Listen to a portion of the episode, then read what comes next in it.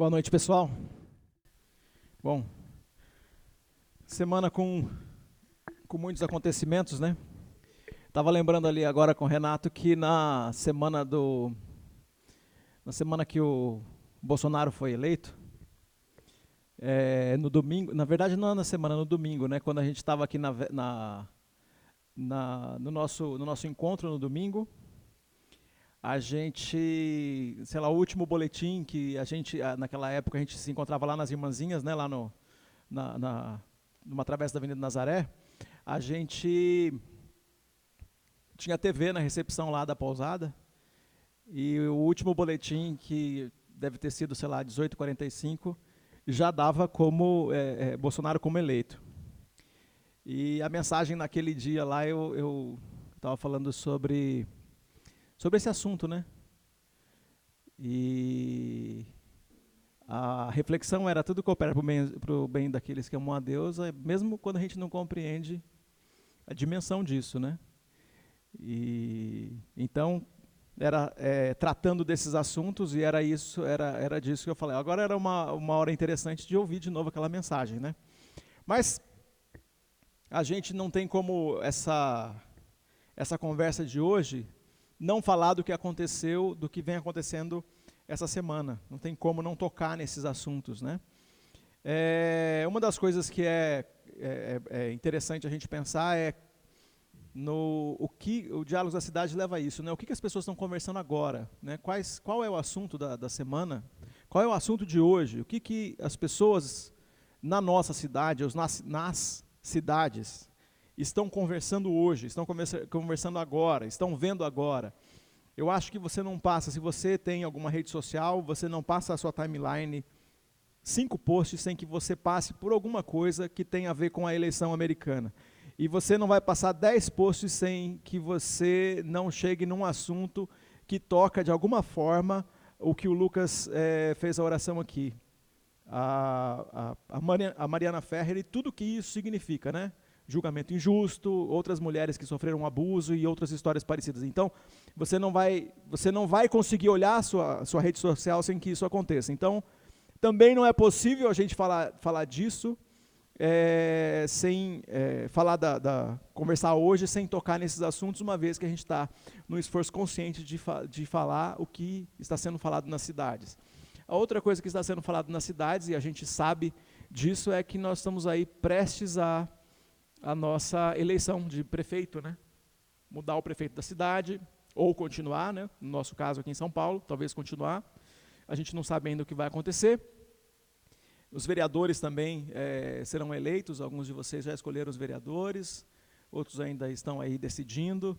É, nós somos amigos de algumas pessoas que são, alguns que são candidatos, não é só um, né? então a gente é, vai perceber isso aí nas, nas, tendências e nas conversas. Então, isso faz parte da nossa, da nossa caminhada na cidade, de conhecer pessoas que estão, né, que entenderam que tem vocação política, e é isso mesmo. Né, nós incentivamos aquele que tem vocação a viver a sua vocação, inclusive a vocação que pode ser política.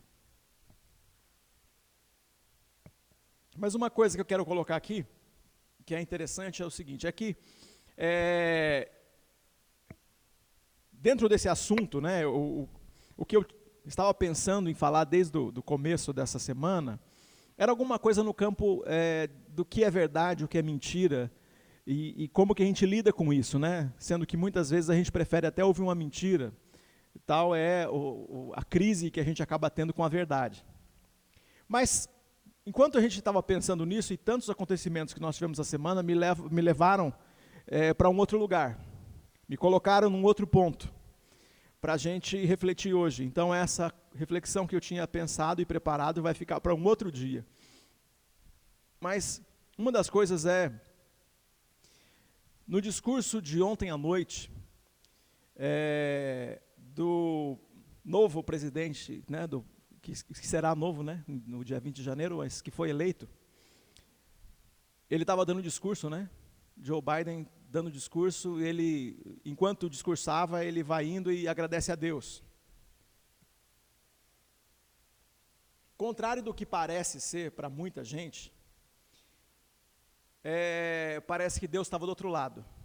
E diante de tantas coisas que nós vimos nas redes sociais, nós vimos entre as coisas que me chamaram a atenção essa semana, como aconteceu no nosso caso aqui no Brasil, e, e muitas vezes acontece, tinha gente ajoelhada na frente dos lugares de contagem de votos, como se fosse assim, os votos já tinham acontecido, e a pessoa estava ajoelhada ali na frente orando, como se pudesse o voto que estava ali na cédula mudar, sabe?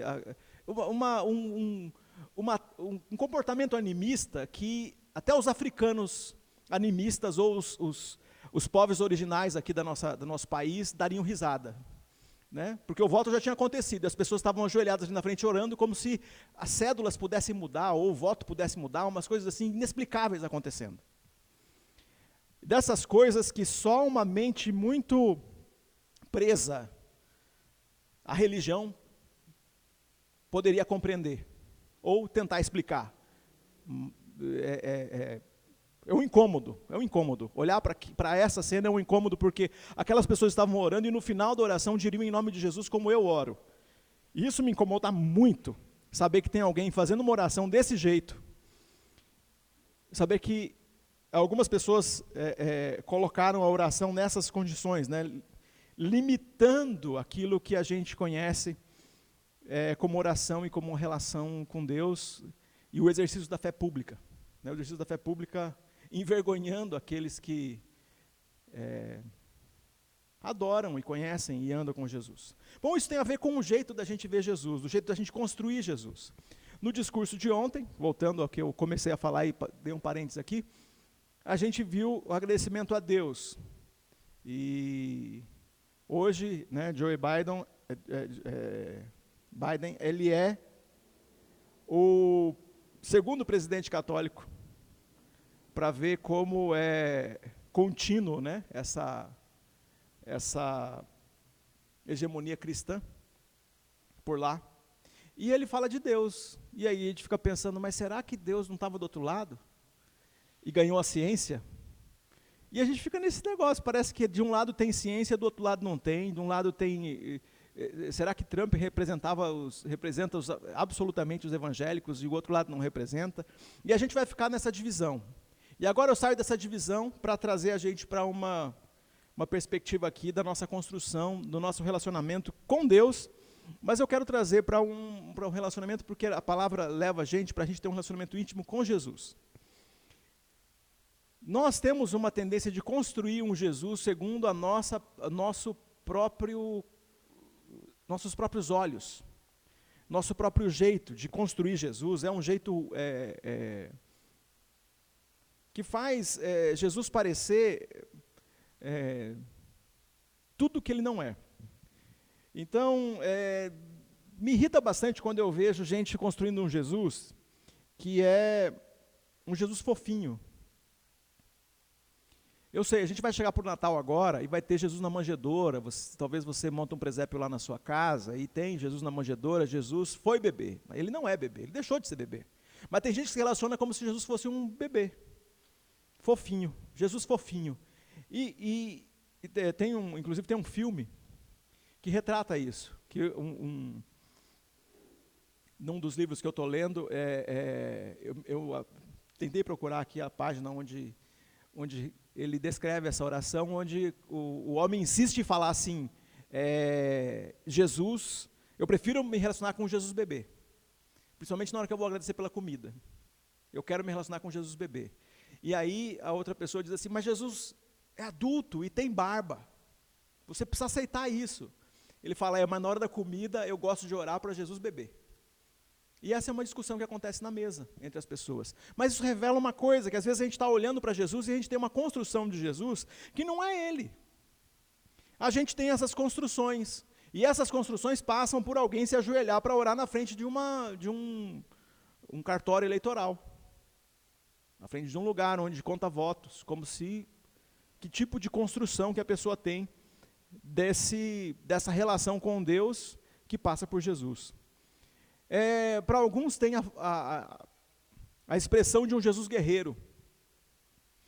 E eu não sei qual é a, a, a forma, o, for, o jeito que você olha pensando em Jesus guerreiro. A Bíblia coloca Jesus como leão. E como cordeiro, ao mesmo tempo. Eu não sei como é que você vai fazer isso, mas para você olhar para ele, né? Eu sei que a gente quer olhar para ele como leão o tempo todo, mas olhar para ele como leão tem a ver com a perspectiva divina, tem a ver com quando você for redimido, vale olhar para ele como leão. É assim que está lá em Apocalipse, tá? Por enquanto a gente olha para ele como, como cordeiro. Todo mundo aqui tem que olhar para ele como cordeiro e não como leão. Leão é a figura apocalíptica de Jesus, que nós vamos ver depois, no segundo momento que ele se relaciona com a gente na volta dele, nesse, nesse, é, fisicamente, né? É, e a gente olha para esse Jesus guerreiro e, e, eu não sei qual é a figura de guerra. É, tem uma, uma, uma figura que correu bastante, talvez você pode procurar aí nas, nas figuras de Jesus, um Jesus que é uma, uma caricatura do Che Guevara. Esse é o Jesus revolucionário, o Jesus guerreiro. Para alguns, acham que isso é um absurdo. Pois é, mas para aquele que acha um absurdo, só porque o che, o che Guevara representa a esquerda, aquele que acha um absurdo, não acha absurdo de colocar um Jesus guerreiro se ele tiver vestido com a, a, as, as, roupas ou a caricatura de um Jesus guerreiro que representa o status da tua perspectiva política. Então a gente fica vendo essa, essa beligerância é, tola, onde coloca Jesus guerreiro ou Jesus revolucionário, e se for diferente daquilo que você pensa politicamente, não pode ser usado. Então, a, a, a gente está sempre brigando com essa imagem. Então, a gente está criando imagens segundo os nossos próprios olhos, fazendo de Jesus um ídolo, um ícone.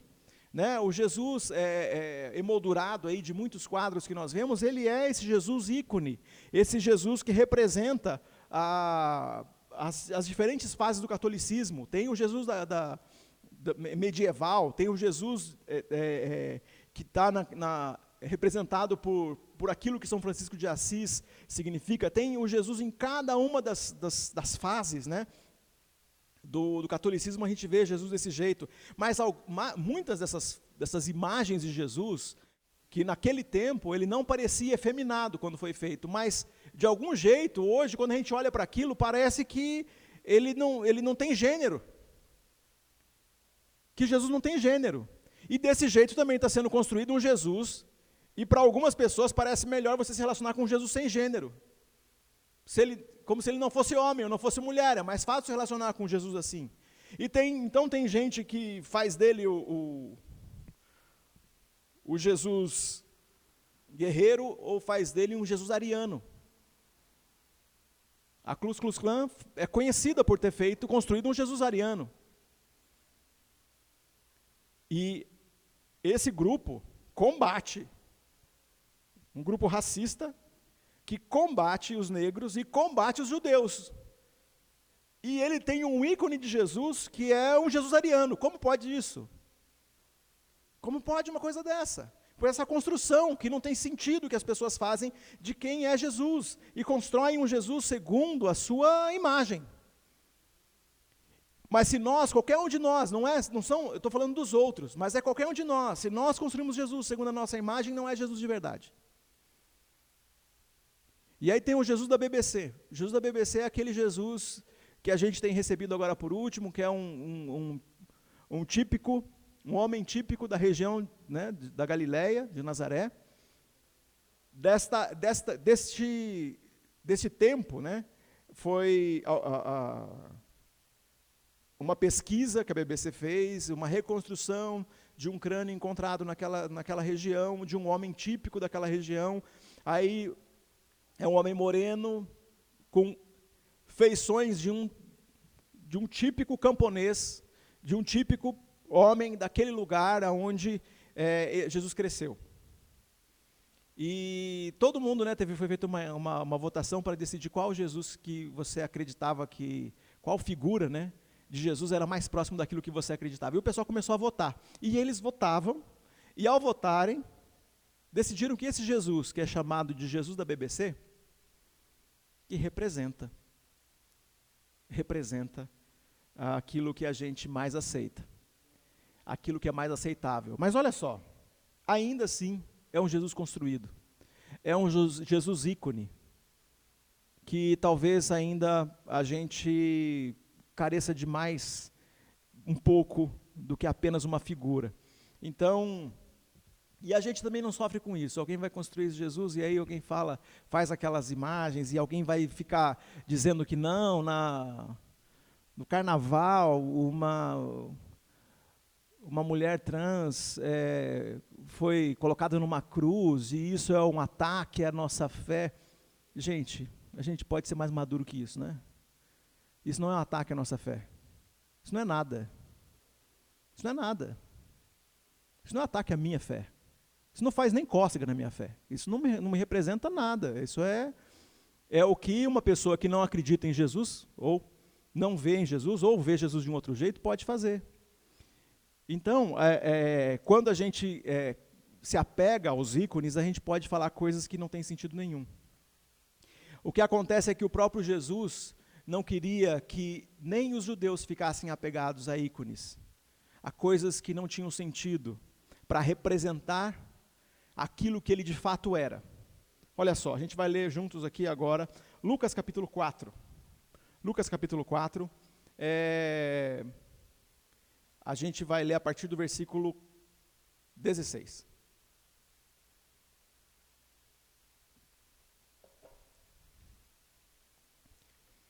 Quando Jesus chegou a Nazaré, cidade de sua infância, foi à sinagoga no sábado, como de costume e se levantou para ler as Escrituras. Entregaram-lhe o livro do profeta Isaías, e ele abriu e encontrou o lugar onde estava escrito: O Espírito do Senhor está sobre mim, pois ele me ungiu para trazer as boas novas aos pobres. Ele me enviou para anunciar que os cativos serão soltos, os cegos verão e os oprimidos serão libertos. E que é chegado o tempo do favor do Senhor. Jesus fechou o livro, devolveu o assistente e sentou-se. Todos na sinagoga olhavam atentamente. Então ele começou a dizer: Hoje se cumprirão as escrituras que vocês acabaram de ouvir. Todos falavam bem dele e estavam admirados com as palavras de graça que saíam dos seus lábios. Contudo, perguntavam: Não é esse o filho de José? Então ele disse: Sem dúvida, vocês citarão para mim o ditado: Médico, cure a si mesmo, ou seja, faça aqui em sua cidade o mesmo que fez em Cafarnaum. Eu, porém, lhes digo a verdade: nenhum profeta é aceito em sua própria cidade. Por certo, havia muitas viúvas necessitadas em Israel no tempo de Elias, quando o céu se fechou por três anos e meio e uma fome terrível devastou a terra. E, no entanto, Elias não foi enviado a nenhuma delas, mas sim a uma estrangeira, uma viúva de Sarepta, na região de Sidom. E havia muitos leprosos em Israel no tempo do profeta Eliseu, mas o único que ele curou foi Naamã, o sírio. Quando ouviram isso, aqueles que estavam na sinagoga ficaram furiosos. Levantaram-se, expulsaram Jesus da cidade, o arrastaram até a beira do monte para o qual a cidade tinha sido construída. Pretendiam empurrá-lo precipício abaixo. Mas ele passou por entre a multidão e seguiu seu caminho. Senhor, usa a tua palavra para falar aos nossos corações. Esse texto essa, que, que Jesus leu está em Isaías capítulo 61 ele está lendo uma profecia e está falando agora a profecia está se cumprindo. O ano do Senhor.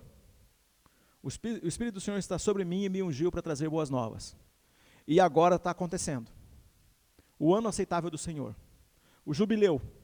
No Antigo Testamento nós temos a figura do jubileu. A cada tempo, 50 anos, tinha um ano. Um ano onde as coisas mudavam completamente, onde a terra era uma, uma contingência, né? Um ano onde as coisas mudavam. As pessoas que tinham sido vendidas como escravas voltavam para casa como livres. E se quisessem continuar como escravas, teriam que fazer uma marca na sua orelha, um furo na orelha que significava que ele era servo de boa vontade. Livremente ele continuava servindo seu senhor.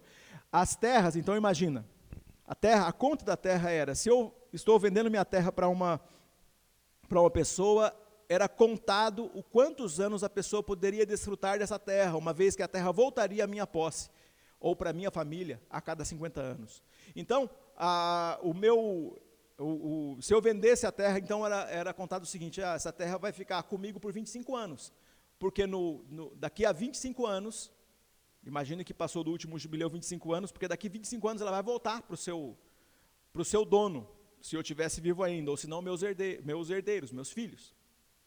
E isso acontecia em todo o país. Então imagina que era o país e, e, e, e o, o, o anunciar dessas boas novas, então o toque do, dos sinais de que essas boas novas estavam chegando, as boas notícias de, de, de, libertação estavam chegando, esses sinais, né? Jesus então chamou o evangelho de boas novas, é uma, uma referência ao que, ao que o Império Romano fazia, mas os, os judeus tinham a, a, os sinais as boas novas para os judeus, os sinais das boas novas para os judeus não era o evangelho ou as boas notícias que vinham como aquilo que era conhecido pelos romanos.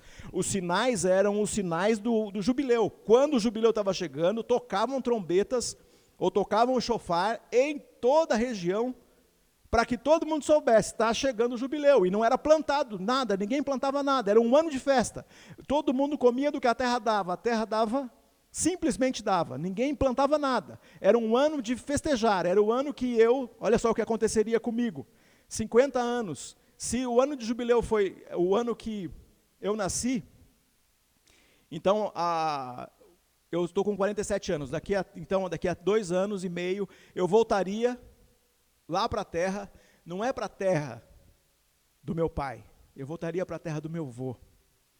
Meu avô teve terras em Santa Catarina e eu fui visitar as terras dele. Não eram mais dele, mas eu voltaria para a terra do meu avô. Não só eu voltaria, voltaria eu, voltariam meus irmãos, voltariam meus primos, os primos que eu não conheço, os meus tios, todo mundo voltava. E aquele ano era um ano de festa, porque a gente ia se reencontrar, toda a família, gente que era desconhecida, que estava espalhada pelo mundo.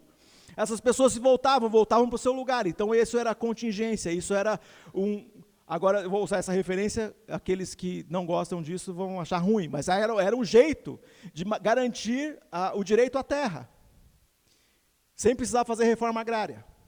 Garantido o direito à terra de todas as pessoas. E eles voltavam para lá. E aqueles meninos e meninas e mulheres que eram, tinham sido escravizadas naquele ano, dentro do território dos, do, de Israel, eles voltavam como livres, não eram mais escravos, voltavam para casa, então todo mundo era um ano de festa, não tinha mais ninguém escravo, todo mundo voltava para sua terra, todo mundo podia produzir do seu próprio lugar. E era isso que acontecia. Esse era o ano do Senhor. E aí, quando a gente chega em Isaías 61, Jesus está dizendo aqui: O Espírito do Senhor está sobre mim, porque ele me ungiu para trazer as boas novas aos pobres. Essa é a boa notícia. Para anunciar o jubileu. O jubileu onde os pobres podem voltar para sua terra para anunciar onde os pobres não precisam mais viver como pobres e miseráveis, para anunciar que Ele me enviou para dizer que ninguém precisa mais ficar preso, porque ninguém mais precisa é, é, ser oprimido. É chegado o ano do Senhor, é chegado o ano do favor do Senhor. Aí isso é uma figura, a figura que está lá, né? Então a gente já estudou em Colossenses, isso que a gente tem no Antigo Testamento é uma sombra daquilo que Jesus é, aquilo que Jesus faz, a libertação aos cativos.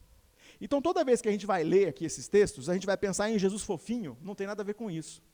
Jesus fofinho não faz um negócio desse. Jesus fofinho não consegue nem falar uma coisa dessa. Jesus fofinho não consegue nem dizer, hoje está se cumprindo a palavra do Senhor em Isaías 61.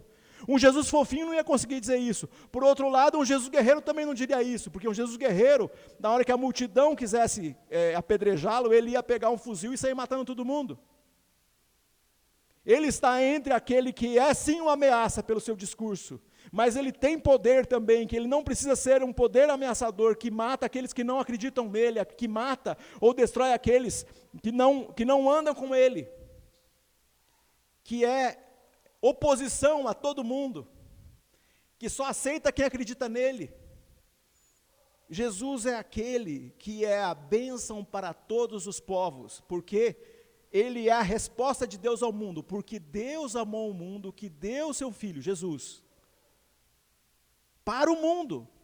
Não foi só para uma parte, foi para o mundo. É para todos. Agora, aquele que nele crê, lógico, tem toda uma diferença aí. Tem benefício maior, maior quem crê, mas ele é um presente para o mundo. Parte das pessoas não acreditam, mas ele é um presente para o mundo. Numa terra de gente exclusivista, de gente que só acha que ele só abençoa quem é israelense. Era isso que esse pessoal achava. Gente exclusivista. E gente exclusivista nasce aos montes, em todos os cantos. Gente que acha que só quem é de tal partido é que tem Jesus. Gente que é só. De, Jesus está só na direita. Jesus está só no ariano. Jesus está só no negro. Isso é bobagem. Não tem nada a ver com Jesus.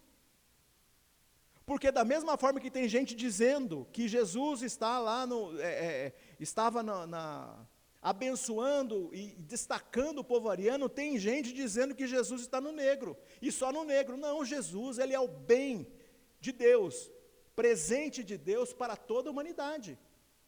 Não é para parte da humanidade, não é para quem é de Nazaré, ainda que eles não o reconhecessem, porque aqui está dizendo exatamente isso. E na hora que eles não começam a não reconhecer, Jesus ele fala o seguinte: Vocês lembram ele fala de primeira reis e fala de segunda reis. Vocês lembram da viúva de Sidom? A viúva de Sidom era fenícia. Será que não tinha nenhuma viúva passando fome naqueles tempos em Israel? Claro que tinha. Mas por que é que vai o profeta vai justo na casa de uma mulher fenícia e é na casa daquela mulher que acontece o milagre? Será que não tinha leprosos no tempo do profeta Eliseu em Israel? Tinha. Mas o homem que foi curado era um, um general, um guerreiro sírio. Isso é para mostrar que Deus é amor e Deus amou tanto o sírio, o fenício, o grego, o judeu, o negro, o branco, o americano, o brasileiro. E toda vez que a gente acha que Jesus só está amando uma, uma porção da população do mundo, nós estamos errando de Jesus. Aí é o Jesus conforme a nossa imagem é um retrato de Jesus. É o Jesus sueco, é o Jesus negro, é o Jesus ariano, é o Jesus emasculado, é o Jesus Che Guevara. Não é o Jesus de verdade, porque o Jesus de verdade é um presente para todos nós. O Jesus de verdade é um presente para mim, é um presente para você. Ele não está é, retido por uma ideologia política. Ele não, não, uma ideologia política não contém quem é Jesus. Uma ideologia política não contém todo o seu poder, o movimento religioso também não contém quem é Jesus. Então Jesus não está preso a um movimento religioso, ele, ele, Jesus não está preso aos evangélicos. Isso é muito importante, ninguém pode esquecer disso, como não está preso aos católicos. Jesus é Jesus, e por isso é importante a gente dizer que nós somos discípulos de Jesus, de um Jesus verdadeiro e vivo, que é sim, esse homem que tem coragem de dizer, num ambiente onde ele está esse texto aqui, Lucas capítulo 4, começo do ministério de Jesus, prestes a ser assassinado pelas pessoas da sua cidade. Se você leu ou ouviu a minha leitura, você vê aqui no final, pretendiam empurrá-lo ao precipício abaixo. No começo do ministério dele, três ou quatro meses de ministério, cinco meses, seis meses talvez, eles queriam, o pessoal da cidade dele, queria matá-lo, jogando o precipício abaixo. Ele fugiu da morte o tempo todo para se entregar na hora e no momento. E aí é um ensino para outra hora. Mas falar que ele é o sacrifício perfeito. Por que ele é o sacrifício perfeito? Por que a gente chama ele de cordeiro?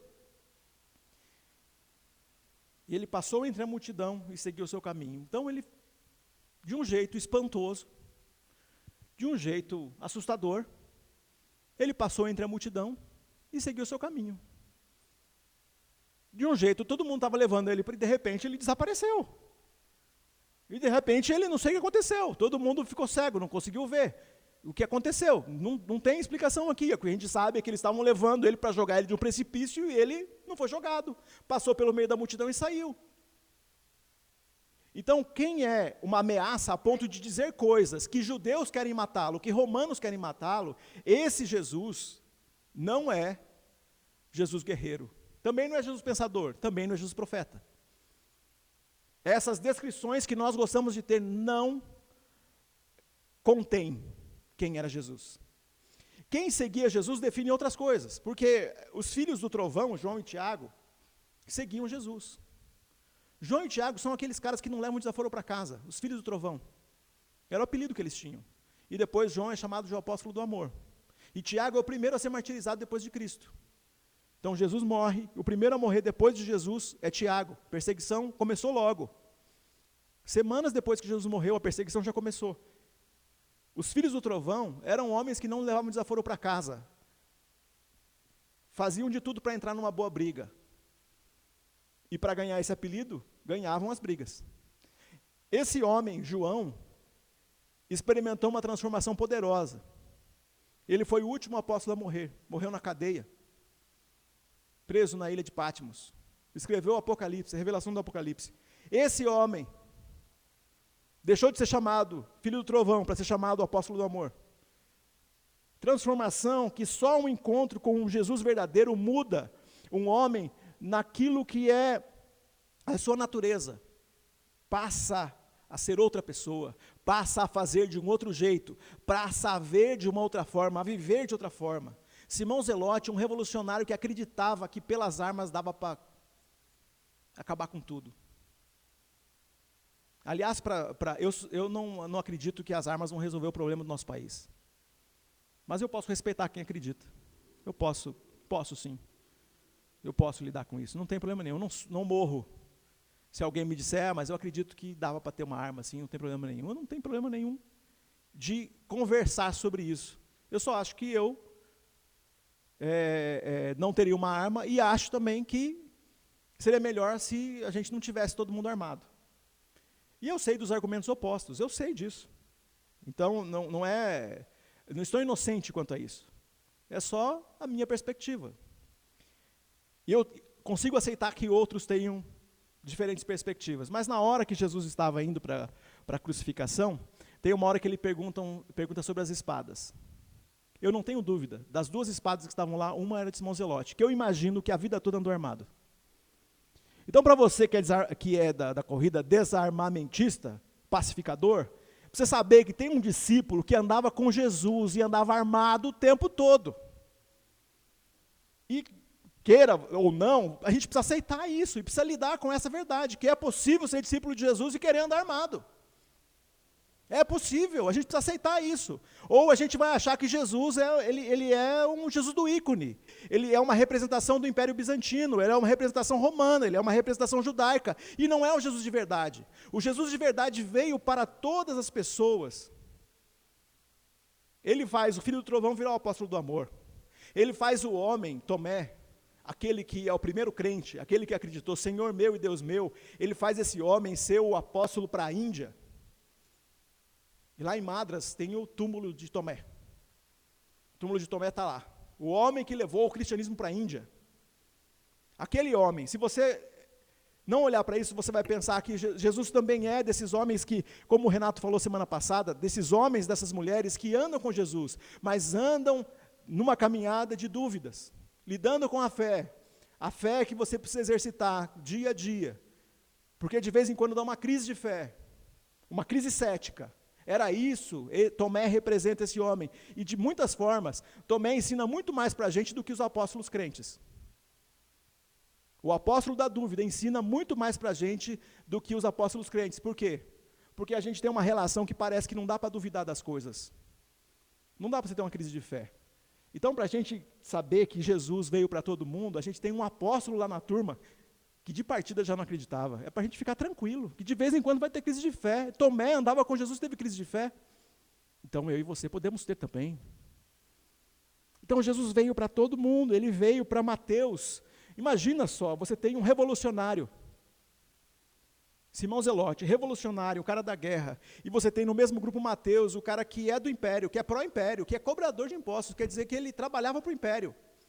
Então, esses dois caras, é, na verdade, lá na, naquela situação, Mateus, ele tinha guarda pessoal, ele tinha soldados romanos que cuidavam dele para que ninguém matasse ele. Quem é que matava caras como Mateus?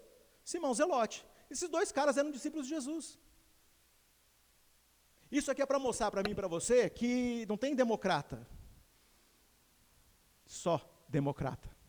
Que não tem PSL, só PSL. Também não tem só PT. Também não tem só 45 para ficar mais. Vamos achar um lugar no meio aqui, o, o PL, sei lá qual é o partido que vai ficar mais no meio. Não tem. Não é essa lógica. Também não tem só um povo, não tem só uma ideologia, não tem só um povo. Tem um Jesus todo-poderoso que compreende tudo isso, que entende nossas inquietações, mas que Ele é o anúncio de liberdade aos cativos e de transformação para todos nós. Ele não pode estar preso a esses modelos que nós, humanos, inventamos, e nem presos às raças. É claro que eu queria que, se é para Jesus abençoar, ele abençoasse primeiro quem? Lá em casa. Abençoa lá em casa primeiro. Se é para começar um negócio, abençoa lá em casa. E aí esse negócio que a gente tem, né, o exclusivismo de partido político, exclusivismo, exclusivismo de igreja, exclusivismo de partido, é, é, de família, de cidade, e, e a gente precisa sair dessa. E as nossas cidades, a gente está discutindo sobre essas coisas. Parece que é um Jesus que não é de verdade. E eu queria agora antes de terminar, ler uma, uma, um recorte aqui de uma, de uma entrevista, do, de uma resposta que Bono Vox deu quando fizeram uma pergunta para ele. É, quando disse, alguém disse ao roqueiro Bono que Jesus poderia ser considerado um dos maiores pensadores do mundo, mas dizer que ele é filho de Deus seria ir longe demais, ele respondeu o seguinte: Para mim, não é ir longe demais, Veja a reação secular à história de Cristo, é sempre assim. Ele era um grande profeta, obviamente, um cara muito interessante. As coisas que ele disse são comparáveis às palavras de outros grandes profetas, seja eles Elias, Maomé, Buda ou Confúcio. Mas Cristo não permite que você faça isso. Ele não deixa você sair de, dessa assim tão fácil. Cristo diz: Não, não estou dizendo que eu sou um mestre. Não me chame de mestre. Não estou dizendo que sou um profeta. Estou dizendo, eu sou o Messias. Estou dizendo, eu sou o Deus encarnado. E as pessoas dizem, não, por favor, seja apenas um profeta. Podemos aceitar um profeta. Você é um pouco excêntrico. João Batista comia gafanhotos e mel. Isso a gente aguenta. Mas não mencione a palavra que começa com M. Porque você sabe, vamos ter que crucificar você. E ele continua: não, não.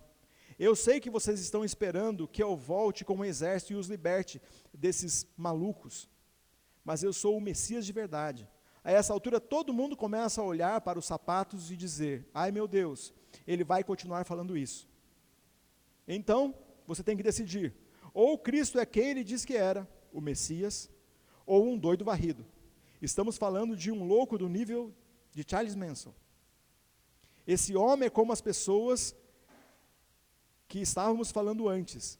Ele se amarrou uma bomba e sobre sua cabeça estava escrito Rei dos Judeus. Quando o estavam colocando na cruz, ele disse: Ok, martírio, aí vamos nós, manda ver, eu dou conta. Não estou brincando. A ideia de que todo o curso da civilização de metade do globo pudesse ter seu destino mudado e virado de cabeça para baixo por um pirado, para mim, isso é ir longe demais.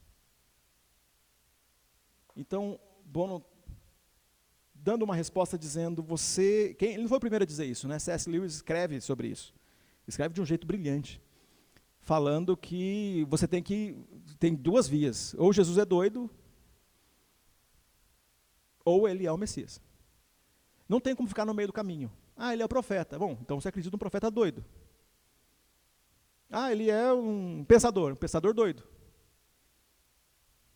Ou ele é o Messias. Então ele é o Messias, como Tomé, Senhor meu, Deus meu. Essa é a diferença. Ele está nesse, nesse campo onde tem essas pessoas diferentes que o seguem, tem gente comum que segue. E a pergunta é para todos nós: quem é que vai seguir Jesus? Quem é que vai aceitar que Jesus aceita o diferente? Ele aceita aquele carinho estranho que nós não aceitamos, aquela mulher diferente que nós não aceitamos, aquela pessoa que não, que não é, está dentro daqueles padrões que nós é, é, avaliamos como padrão adequado. Ele ama essas pessoas. Ele veio para essas pessoas da mesma forma. Para os judeus era difícil demais pensar que Jesus veio para o sírio, que veio para o fenício, que veio para o grego, que veio para o romano. Era tão difícil que era melhor matar ele. Era melhor jogar ele de um precipício do que aceitar que ele veio também para um guerreiro como Naamã, que ele veio também para uma viúva fenícia. Era difícil demais aceitar isso. Então a gente tem o desafio hoje de aceitar que Jesus veio também para aquelas pessoas que não, não caminham com a gente. Ele veio para todo mundo que é igual, mas também veio para todo mundo que é diferente. Ele veio para todas as pessoas. O sacrifício dele é suficiente para alcançar todas as pessoas. E essa é uma tremenda dificuldade que a gente tem. Parece que a gente colocou é, é, Jesus de um lado da política E parece que do outro lado ele não está. E parece que do outro lado tem a ciência. Então, se Jesus está de um lado, do outro lado está a ciência. E Jesus é, é, a antítese da ciência, é o oposto da ciência. Uma bobagem tão grande. Não tem sentido nenhum. Não tem sentido nenhum. Jesus veio para todos. E ele não é antítese da ciência. E se há verdade na ciência, é verdade de Deus, portanto, verdade, verdade verdadeira, verdade que liberta. Verdade que, por definição, só tem uma. Verdade que, por definição, não é criativa, não é vasta, não é grande, é uma só. Uma resposta verdadeira: Jesus, o Filho de Deus. Jesus, o Filho de Deus. É isso que é o desafio da gente acreditar e lidar com isso. Né? Aquele homem poderoso que estende a graça. Uma graça que não é domesticável, como ele não era. Então, ele veio para as mulheres, ele veio, veio para os doentes, para os cativos, como o texto diz, ele veio para até para os endemoniados ele veio. Ele veio para os endemoniados. E quando ele chega, o demônio vai embora. E aquele que é endemoniado deixa de ser. E aquele que era cativo deixa de ser. E aquele que estava é, é, é, doente deixa de ser. Ele veio para as crianças. Esse povo aqui não tratava as crianças com dignidade, ele veio para as crianças. Ele não tratava a mulher com dignidade, ele veio para a mulher. Ele sente a dor de Mariana Ferrer, ele sente, ele sente a dor da mulher abusada. Ele sente. Aliás, os direitos humanos, se você estudar a história dos direitos humanos, você vai saber que os direitos humanos começam a partir do que nós temos nos evangelhos. Começa lá, lá está a raiz dos direitos humanos, que garantem, garantem que deveriam, que deveriam, né, para nossa tristeza, deveriam garantir que essa mulher tivesse um julgamento justo, que essa mulher tivesse diante de pessoas justas, que estivesse diante de um advogado que a defendesse de fato, de um juiz que não deixasse ela ser humilhada. Jesus estende a graça, que não é domesticável, para até para os religiosos. Os religiosos vão em crise falar com Jesus, e Jesus acolhe cada um deles. Fez isso com Nicodemos. Ele acolhe homens que estão com medo da morte.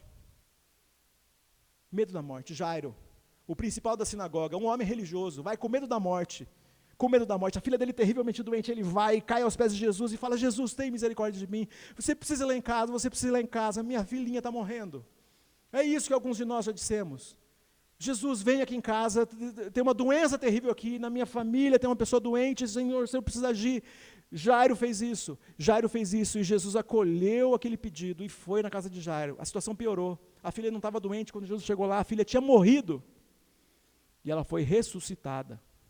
Jesus é esse homem indomável, graça indomável, poder indomável, que atende homens e mulheres que não tinham identidade até que Jesus chegasse. Até que Jesus chegasse. Quando Jesus chega, mulheres sem identidade têm nome, têm identidade. São discípulas de Jesus. Como os discípulos também. E na hora que o Espírito Santo é derramado, em Atos capítulo 2, é derramado sobre 500 discípulos. A gente está lá lendo e a gente fica lendo e está lendo só como se fosse uma, uma, um ponto de vista masculino. Discípulos e discípulas de Jesus, 500 pessoas, homens e mulheres, receberam o Espírito Santo e receberam dons de igual forma. E começa, ali começa a igreja de Jesus.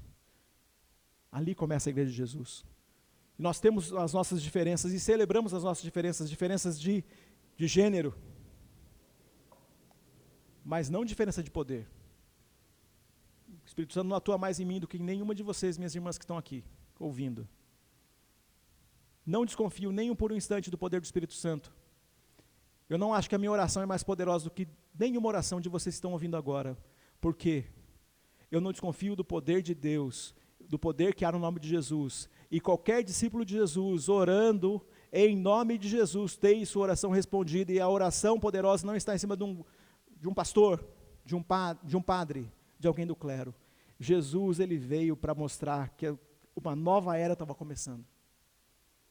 Esse Jesus não é domesticável.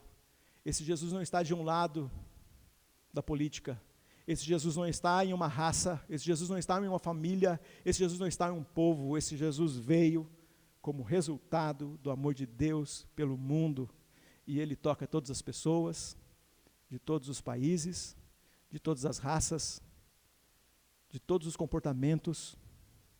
de diferentes sobrenomes, de todos os lugares, de diferentes igrejas. E as pessoas podem dizer: Eu sou discípulo de Jesus. E esse é o diferencial daquele que acredita em Jesus. Nós temos que evitar o partidarismo. Em nome de Jesus, as barreiras não podem continuar existindo. Não podem. As barreiras não podem continuar existindo. A separação de pessoas, em nome de Jesus, não podem continuar acontecendo. A, a limitação do poder de Jesus não pode ser limitado por ideologias. Não pode. Não pode. Nem deve. Que Deus te abençoe. Que Deus te abençoe. Quero fazer uma oração com você. Senhor Pai Todo-Poderoso, a gente está aqui orando em nome de Jesus. Jesus que veio para todos nós num poder que não é domesticável, que não contém um, uma figura, em um ícone, em um desenho de. Como não está no desenho de um artista famoso, também não pode estar em um desenho a exata, a exata expressão do seu poder. Não está. Não está em um ícone. Ele não é um ídolo. Ele não é. E nós queremos nos relacionar com esse Jesus de verdade, que não é domesticável, que não é domesticado. Esse Jesus que nos desafia, do jeito que eu falei aqui, desafia porque ele não pensa que nem eu penso. Ele não trata as coisas como eu quero.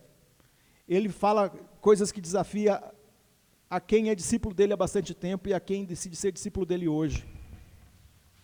Um Jesus com uma graça poderosa, indomesticável, que está a serviço de todo aquele que nele crê, levando e cumprindo a missão, para que os pobres experimentem a boa notícia, para que os cativos sejam soltos, os cegos vejam, os oprimidos sejam libertos, porque chegou o tempo do favor do Senhor. Nós que estamos na caminhada, na missão de Deus, continuamos cumprindo aquilo que Jesus veio e começou, levando as boas notícias a cada um daqueles que estão nesse momento cativos por ideologias, cativos até por correntes, cativos na prisão, aqueles que são oprimidos, para que todos experimentem a liberdade no Senhor. Que Deus nos abençoe. Esse podcast é produzido e editado pela Basimundo Gestão Musical. Se você precisar de ajuda para fazer teu podcast sair da ideia e virar realidade e ser distribuído para todas as plataformas de áudio, você tem que procurar esses caras. Tenho certeza que eles podem te ajudar, eles estão nas diferentes redes sociais e tem mais coisas. Isso aqui, o podcast é parte do que eles fazem. Se você é músico e precisa proteger suas obras, distribuir em dezenas de plataformas digitais, planejar seus lançamentos e muito mais, você precisa procurar a Base Mundo Gestão Musical. Eu tenho certeza que você vai ser bem atendido. Manda um WhatsApp para eles, manda uma mensagem, procura nas redes sociais. WhatsApp 11 99003 2325. 11 99003 2325 manda uma mensagem e eu tenho certeza que logo logo você também está lançando o teu material e fazendo todo mundo conhecer aquilo que você já tem feito.